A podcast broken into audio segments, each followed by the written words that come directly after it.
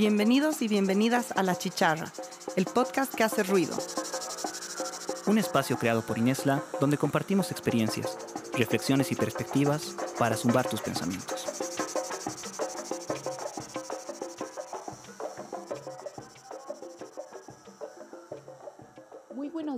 Buenas tardes, buenas noches. Tengan todos ustedes, queridos oyentes, bienvenidos a un nuevo capítulo de La Chicharra Podcast, el podcast que hace ruido, que llega a ustedes gracias a la colaboración directa del Instituto de Estudios Latinoamericanos, INESLA. Como saben, en La Chicharra vamos abordando temas de diversas áreas y disciplinas, y en esta oportunidad hablamos de un tema que cada día está posibilitando que más y más personas se conviertan en usuarios de dispositivos con conexión a Internet, como los teléfonos móviles, los ordenadores, relojes inteligentes, pulseras, lo que está permitiendo interactuar en un entorno que ya es global sin límites de tiempo y de espacio. Y pues estas acciones están posibilitando que la economía digital sea accesible para millones de personas alrededor del mundo, ya sea para ofrecer o demandar bienes y servicios. ¿Ya lo notaron, no?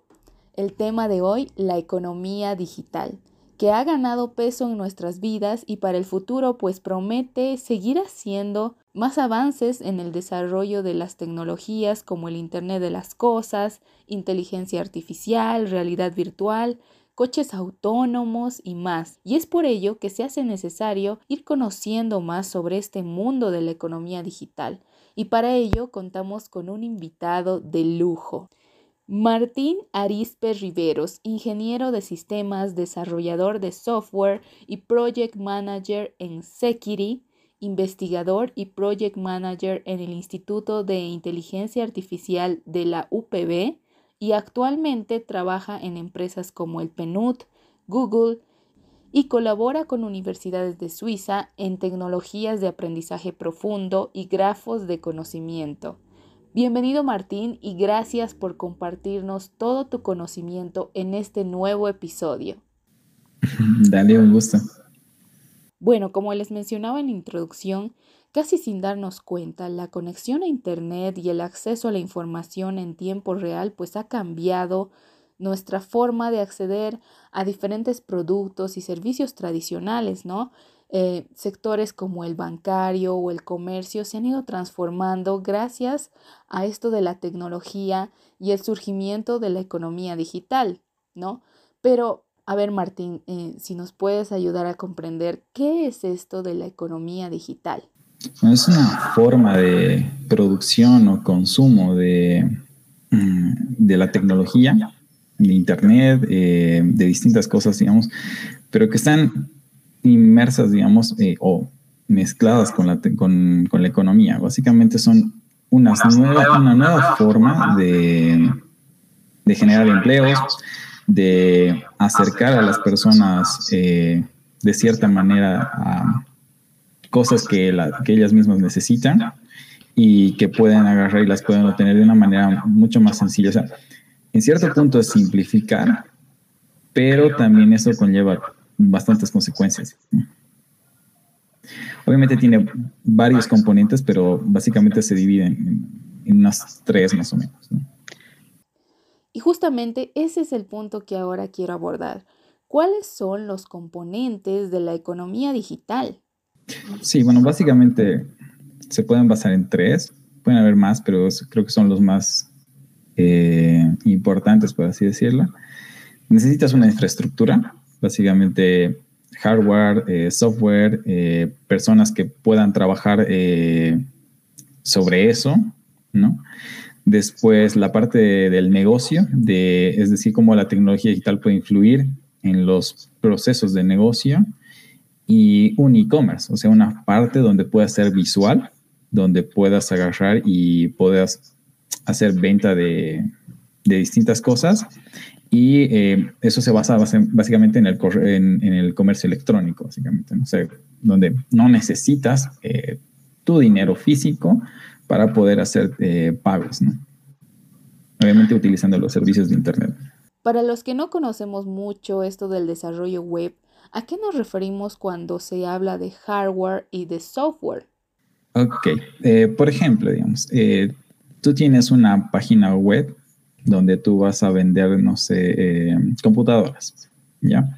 Entonces, tú necesitas eh, un, capital humano, o sea, unas personas que hagan el desarrollo de esa página en la cual tú vas a vender computadoras. Ahora, el hardware es la computadora como tal, es algo tangible, algo físico, ¿no? En este caso, mucho se habla de lo que es la nube, ¿ya? Y la nube está, eh, en realidad no está ahí en el cielo y, todos pensamos que pueda ser así. Simplemente son otras computadoras con mucha gran capacidad de procesamiento y almacenamiento en el cual se va eh, guardar eh, esa página o que va a desarrollar, por ejemplo, desarrolladoras de software. Ahora, ¿qué es el software? Pues es lo no tangible. Es lo que es la página que nosotros podemos estar viendo. Son las líneas de códigos que se han escrito para que justamente un usuario final como nosotros la podamos ver. Entonces, el, conjunto de esas tres partes va a formar, digamos, esa página donde en la cual tú vas a poder vender computadoras.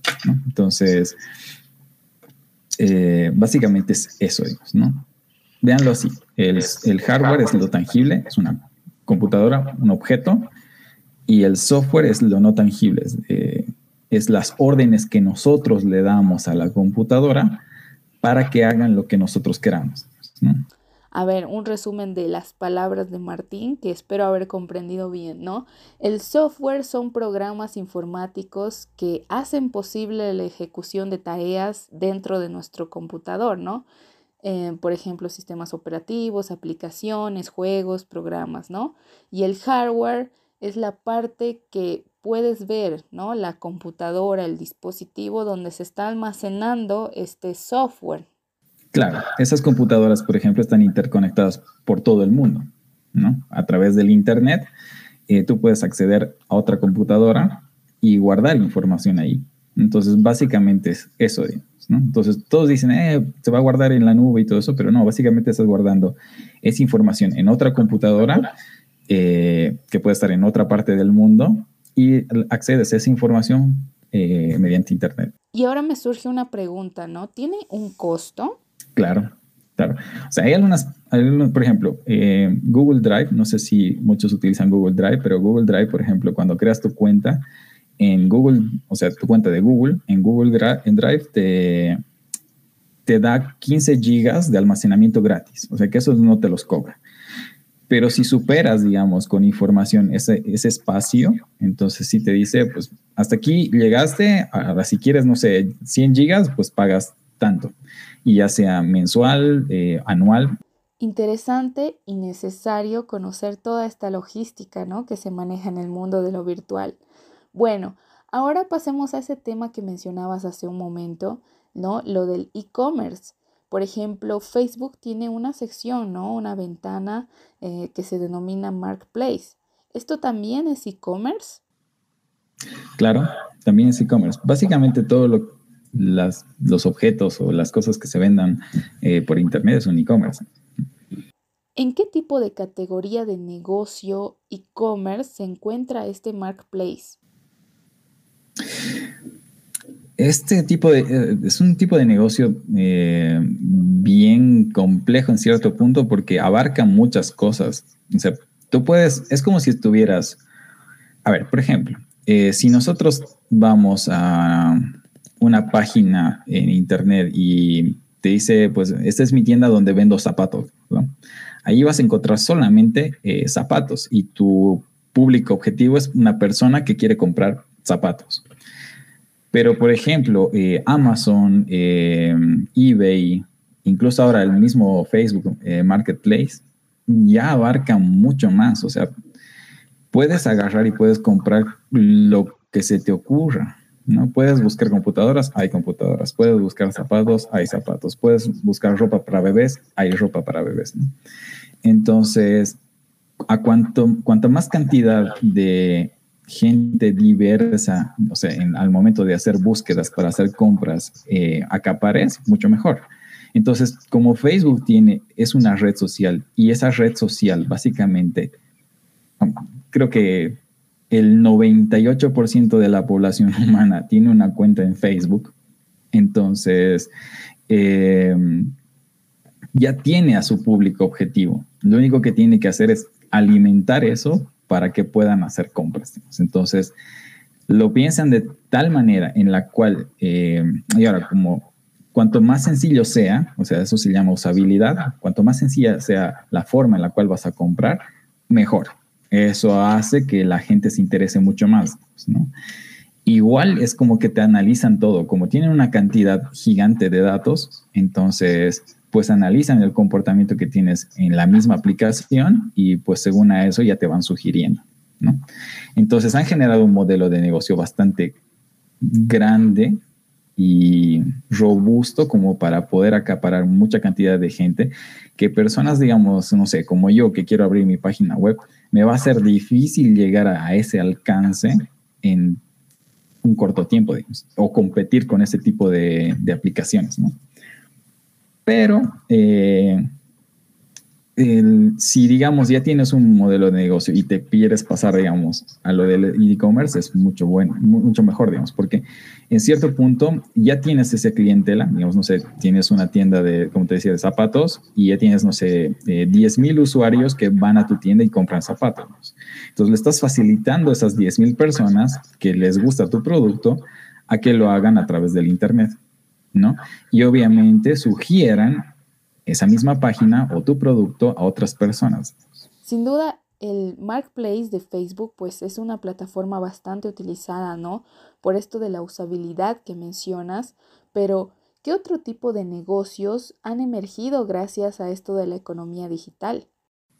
Mm, puede ser también, digamos, lo que es eh, servicios de pagos, digamos, como pagos online, después eh, aplicaciones, puedes generar un modelo de negocio, digamos, creas tu aplicación y te van a pagar por la descarga de tus aplicaciones.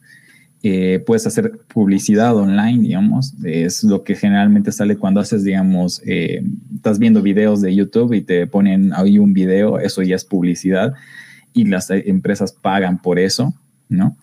Eh, después, ¿qué más? Puedes generar, digamos, contenido para aprender, ¿no? y esas mismas personas van a agarrar y van a pagar por los cursos que tú das, digamos. Y no necesitas moverte de tu casa, simplemente una computadora y puedes generar dinero enseñando, ¿no? después, ah, también puede ser como, em, hay algo que se llama software as a service, que es el software como un servicio.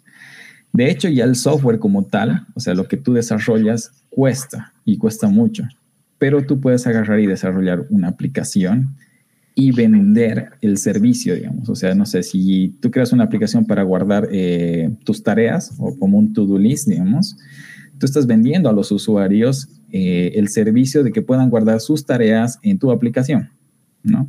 El momento en el que quieras cortar, pues tienes todo el derecho porque estás cortándole el servicio, no es dueño del código como tal. Entonces, Después, obviamente, puedes agarrar y también crear, eh, ¿qué se llama esto? No sé, tienes tu computadora y puedes eh, hacer un cloud computing, se le dice, que es donde puedes agarrar y almacenar información y ese tipo de cosas, digamos, en un servidor. Esos son los modelos de negocio que, que generalmente se están manejando. Realmente las oportunidades dentro del mundo de lo digital se hacen infinitas, ¿no? Y estas van a depender pues del conocimiento que vayamos teniendo y que, que vayamos adquiriendo, ¿no? Pero si hablamos de una persona que tiene un emprendimiento solamente físico y ahora quiere, bueno, al escuchar la chicharra, ¿no? Este capítulo se ha enterado de esto de la economía digital y ha visto la necesidad de ingresar a este mundo y a esta manera también de generar nuevos ingresos, mayor presencia y presencia en lo virtual, ¿no? ¿Qué le aconsejarías que realice esta persona para iniciarse en este mundo? Yo creo que es bueno eh, porque, por ejemplo, digamos, tienes tu tienda eh, de ropa, ¿ya? Y no sé, has hecho, digamos, 10 ventas eh, en un día, por así decirlo, ¿no? Y yo estoy casi seguro que si, digamos, esa persona que solamente tiene su tienda y vende 10 productos al día, si tuviera una página web o vendería a través de Marketplace o Amazon, bueno, aunque Amazon no está aquí en Bolivia, pero eh, ese tipo de plataformas eh, de e-commerce, yo creo que va a vender 10 o 12 tal vez al día eh, de manera física, pero apuesto a que va a vender por lo menos unas 20 prendas eh, de manera digital, o sea, a través de la página que va a crear o que va a comprar, ¿no? ¿Por qué? Por la misma sencilla razón que el mundo se está moviendo tan rápido que muchas veces no te da tiempo de ir a la tienda y decirle, ok, véndeme esto es más fácil entrar a una página desde la comodidad de tu casa o a las 12 de la noche, que en el momento en el cual no está abierta la tienda, y ver el producto y decir, ok, mañana en la mañana lo compro, porque ya lo ha visto. O agarrar y decir, ok, eh, pues ahora mismo agarro, lo compro y que me lo envíen, o voy a recoger, ¿no? Entonces, ese servicio, el darle esa comodidad al usuario final o a, tus clientes, le da mayor valor a tu negocio. Entonces, si se lo ve desde ese punto de vista, es mucho más beneficioso. yo sí los animaría a que, a que utilicen ese tipo de plataformas y porque yo sé que va a crear eh, o va a generar más eh, impacto en su negocio. Genial. Entonces esta persona crea una página web o empieza con una página en Facebook para sentar presencia digital y dar a conocer pues sus productos, ¿no? Pero también es importante que se acompañe con la creación de pues eh, un servicio, ¿no? De pago móvil eh, que pueda posibilitar a sus clientes pues eh, mayores formas de acceder a los productos, ¿no? En este caso, en Bolivia ahora está muy de moda, ¿no? El QR, por ejemplo, porque nos está facilitando bastante el tiempo de registro de abonados, ¿no? Que eso ya no se da con el QR. Directamente yo escaneo ya me aparece, ¿no? En mi cuenta bancaria eh, hasta cuánto tengo que depositar. Es que ahí, ahí viene el, el tema. Es la sencillez cuando tú tienes que hacer transferencia, digamos, de tu banco a otro banco, por ejemplo, eh, tú tienes que agarrar y llenar un montón de datos, eh, porque si no lo tienes guardado en la cuenta, o sea, en, tu, en tu cuenta, tú vas a tener que llenar como unos 10 datos para que antes de decirle aceptar, después te tiene que llegar un código de confirmación y ese, meter ese código de confirmación para que recién te diga, ok, la transferencia está hecha. ¿Qué pasa con el QR? Es totalmente sencillo. Escaneas el código, te llega el código de confirmación y listo ya está. Y hay a veces que ni siquiera eso, o sea, ya ni siquiera te pone el código de confirmación. Directamente ya te hace la transferencia. O sea, son cuatro o cinco pasos que, haces, que hacías antes y que con el código QR estás haciendo dos. Entonces, eso es, cuanto más simple sea, más atrapas al usuario, ¿no? Porque ven lo sencillo que es y directamente lo hacen, es casi intuitivo, Entonces, cuanto más intuitivo sea la forma de pago, digamos, vas a hacer que el usuario pueda hacer más compras, pueda hacer más consumo, pueda, vea que sea más fácil y también hace que te referencie a otras personas porque tú tienes ese servicio, digamos, Entonces, mucho se habla, por ejemplo, cuando haces startups y ese tipo de cosas, o cuando vas, digamos, a ese tipo de charlas, eh, siempre te preguntan, ¿cuál es el valor? O sea, ¿por qué eh, voy a preferir tu negocio a otro negocio que ya está, o sea, que ya existe? ¿No ve?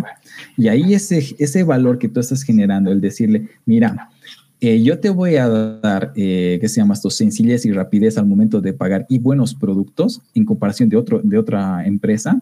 Y obviamente te va, y si lo comprueba, obviamente va a agarrar y va a preferirte. Entonces mis oportunidades crecen cuando yo hago más sencilla la experiencia para mis usuarios, ¿no? Disolver todos los peros que pueda surgir en mi potencial consumidor. Claro, cuanto más sencillo o menos pasos tengas que hacer, mucho mejor, porque eso va a ayudar a que eh, el usuario se sienta muy bien. O sea, generes, bueno, en, inglés hay una palabra que se llama engagement o afinidad con el usuario. Entonces, cuanto generes más afinidad con el usuario, va a hacer que ese usuario se quede más. eh, trata de seguir consumiendo tus productos o siga comprando tus productos, ¿no? Y por eso es que también entra, digamos, otro tema que es la parte de la inteligencia artificial, que hace que con esa información que tienen de ti, eh, te vayan sugiriendo, porque ya saben más o menos cuáles son tus gustos. Entonces, te va a seguir sugiriendo algo que a ti te gusta. Entonces, por eso puedes seguir y seguir y seguir en la misma aplicación, digamos. Por más que sea una, aplicación de, productos, de, compra de productos nada más, digamos. Eso es lo que sucede, por ejemplo, no sé, con Amazon. Tú entras a la página, digamos, por primera vez, comienzas a buscar algo y, es, y todo lo que vayas buscando se va almacenando y va aprendiendo sobre eso. Y cada vez que vayas entrando, pues te va a seguir sugiriendo de cosas que te gusta y es como que sigues viendo y sigues viendo y te puedes perder dos horas en, en, Amazon viendo cosas y tal vez ni siquiera compres, ¿no? Pero estás ya generando información y, y, va a llegar un punto en el cual vas a decir, ok, quiero esto y vas a comprarlo. Ahora quiero comentarte un hecho que me animaría a decir que al 100% de las personas que tienen WhatsApp lo han pasado, ¿no? que es que a veces estamos en una conversación y de pronto, em, no sé, se nos antoja una pizza y lo conversamos ahí con la persona con la que estamos chateando y no sabemos ah, o planeamos una salida, ¿no? Y no sabemos dónde ir. Terminamos la charla, lo dejamos ahí como que pendiente de a dónde vamos entramos a Facebook y nos aparecen opciones de pizza, de heladería, de cafetería, ¿no? Y uno dice, wow, ¿qué es esto? ¿Es magia? ¿Es casualidad? ¿O es trabajo de la inteligencia artificial? No, no es coincidencia. Constantemente están analizando los datos que tú tienes, las búsquedas que tú tienes, los gustos. Incluso eh, un amigo me comentaba que, por ejemplo, una chica eh, bueno, hacía búsquedas, digamos, de, cosas de, creo que eran anticonceptivos o algo así, pero la aplicación ya sabía que estaba embarazada sin que la persona sepa. Y después la persona ha confirmado con el médico que sí estaba embarazada. Entonces, llega a ese punto y obviamente, eh, ¿qué se llama esto? La, aplicación o, o, el Internet le comienza a sugerir cosas, ¿no? Entonces, Google, que es un gigante, obviamente tiene acceso a un montón de información de todos nosotros porque constantemente estamos ahí buscando cosas, averiguando cosas y todo eso. Entonces, toda esa información la canaliza y comienza a sugerir. Entonces nosotros, bueno, ah, me sigues dando de lo mismo. Es como cuando le das, no sé, a alguien que le gusta el chocolate, le sigues dando chocolate y le sigues dando chocolate, obviamente te va a seguir, es como si estuvieras dando una amiga de pan. Entonces, y nosotros seguimos y seguimos y seguimos ahí. Entonces, y eso ya también va a otro tema, digamos, en el, en el cual, digamos, ya las personas se vuelven muy dependientes, digamos, de las redes sociales, por ejemplo, y se convierte en cierto modo como una adicción, digamos. Y es porque el, mismo, ¿qué se llama esto? La, el mismo, la misma red social se vuelve así, digamos. Lo mismo pasa, digamos, con los e-commerce, digamos. Si están bien diseñados, si están eh, orientados a cierto público, eh, o a ciertos usuarios, eh, va a pasar eso, va a generar en cierto modo un poco de, adicción, no en gran cantidad como las redes sociales, pero que va a hacer que, que se llama que el usuario la piense muy bien para comprar, entonces, pero todo se basa también en cierto modo en las sencillas. Genial. ¿Y hay alguna página donde podamos contactar con una empresa o desarrollador web capacitado? Puede ser ya sea a través de una empresa o puede ser a través de, de una persona, ¿no? Si no tienes nada de conocimiento de Internet, o sea, casi no tocas la computadora porque hay personas que, están así, pero que tienen su negocio, eh, pues buscar empresas de software.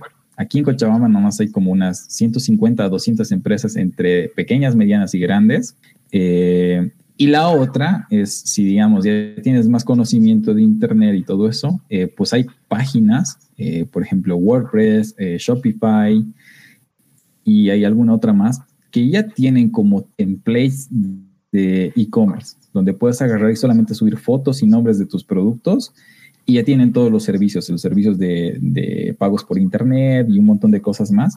Entonces solamente tienen que ser tienes que aprender a cómo configurar esas herramientas y publicitarlos. También puedes agarrarlo y hacerlo por, eh, ¿qué se llama esto?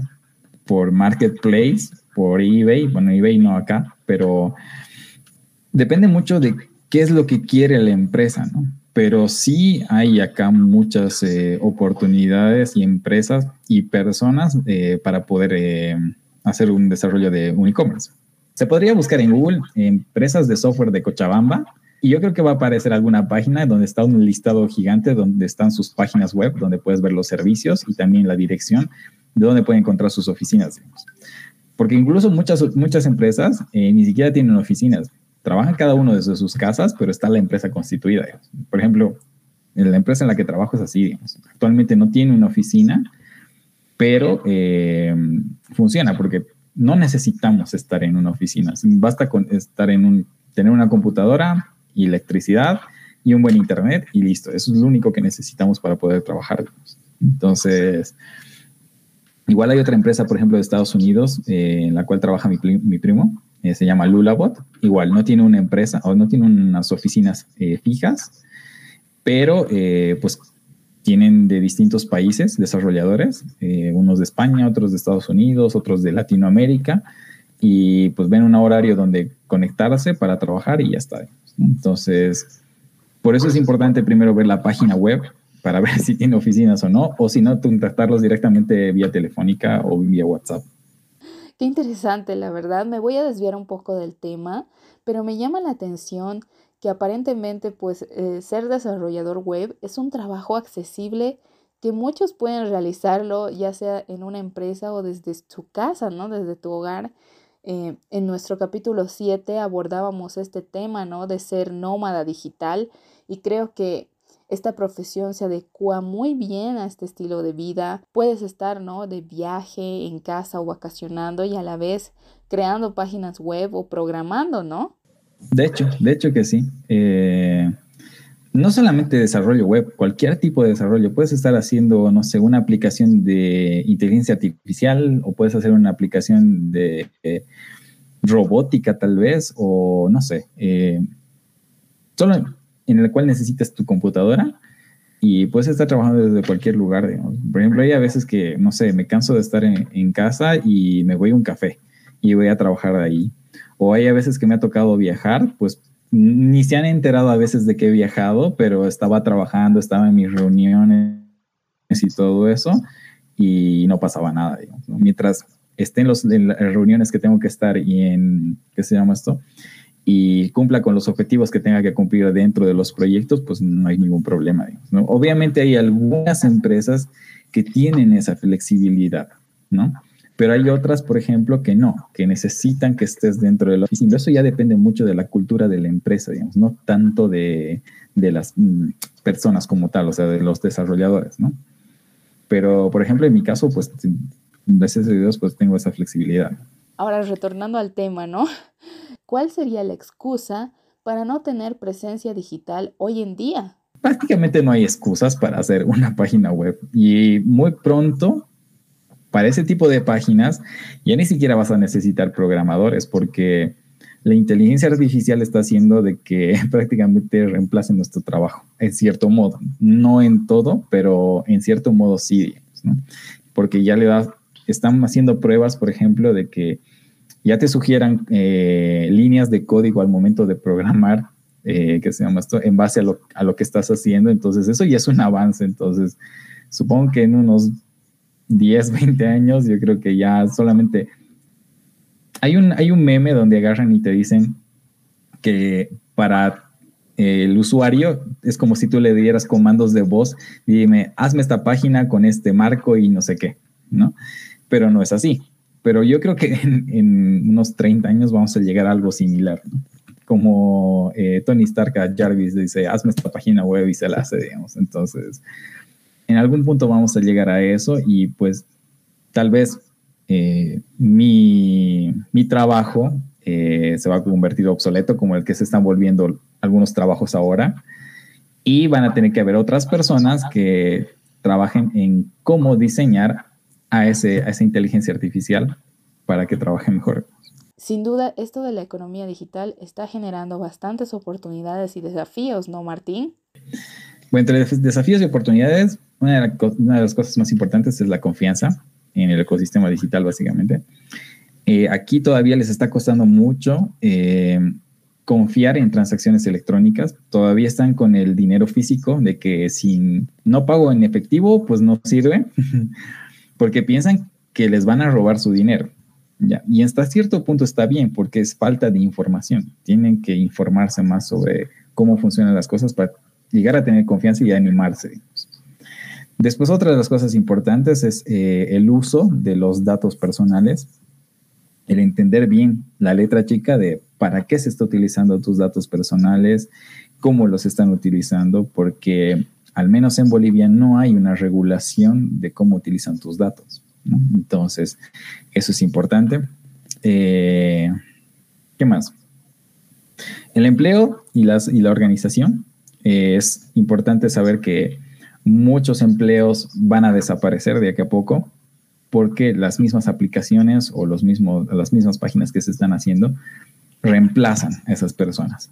Pero a su vez están generando nuevos empleos, ¿no? nuevas formas de, de trabajo y que eso va a ayudar obviamente a generar una nueva forma de economía.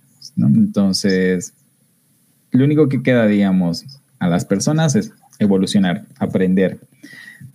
Estamos en un mundo en el cual no se puede dejar de aprender, no se puede hacer lo mismo siempre, ¿no? Entonces, constantemente tienes que estar aprendiendo, informándote, pero también es un volumen muy grande de información, entonces necesitan las personas saber discernir, digamos, qué información recibir, qué información apropiarte de esa información y aprender y qué no, digamos. Entonces, eso creo que es importante. Rescato lo que mencionas, ¿no? El constante aprendizaje, pues es importante, ¿no? ahora debemos estar en constante adaptación de lo que va surgiendo. Y eso es parte incluso desde la educación. Eh, por ejemplo, mi esposa me decía, por ejemplo, yo trabajo, eh, trabaja, digamos, en, un laboratorio y utilizan y enseñan con máquinas de hace 20 años. No puedes enseñar con ese tipo de, herramientas a personas que ya están en el siglo XXI, en, las cuales tienen que ya saber, eh, digamos, cómo manejar máquinas digitales. Por ejemplo, dice que manejaba una máquina que era como con botoncitos y todo eso, pero ahora todo es digital. Entonces, tiene que, eh, la misma educación eh, tiene que revolucionarse, o sea, tienen que actualizarse. Hay personas, por ejemplo, hay, maestros en colegios que están 30, 40 años y no se actualizan. Entonces, el sistema educativo, desde ahí es donde tiene que comenzar la transformación, digamos, de las personas, porque de nada sirve, digamos, que estemos tratando de mejorar, digamos, no sé, personas que ya están, no sé, trabajando o ya están en un más alto nivel, si desde el nivel más bajo no vamos a mejorar. Entonces son las siguientes generaciones las que tienen que ya comenzar a mejorar para que todo vuelva a cambiar. Entonces depende mucho de eso también. Y sí, concuerdo en que el desafío primordial de esta economía digital, pues es empezar a formar a nuestros estudiantes en una cultura digital con herramientas adecuadas, ¿no? Y quienes ya nos formamos, pues también continuar aprendiendo. Y espero que muy pronto, pues Martín pueda dar un curso, ¿no? En Inesla sobre el desarrollo web para que nos vayamos actualizando también. Claro, claro que sí, me apunto. Y bueno, llegamos al final y agradecerte, Martín, por haber compartido todo tu conocimiento en este noveno episodio de la Chicharra Podcast, el podcast que hace ruido. Nada, muchas gracias. Un gusto.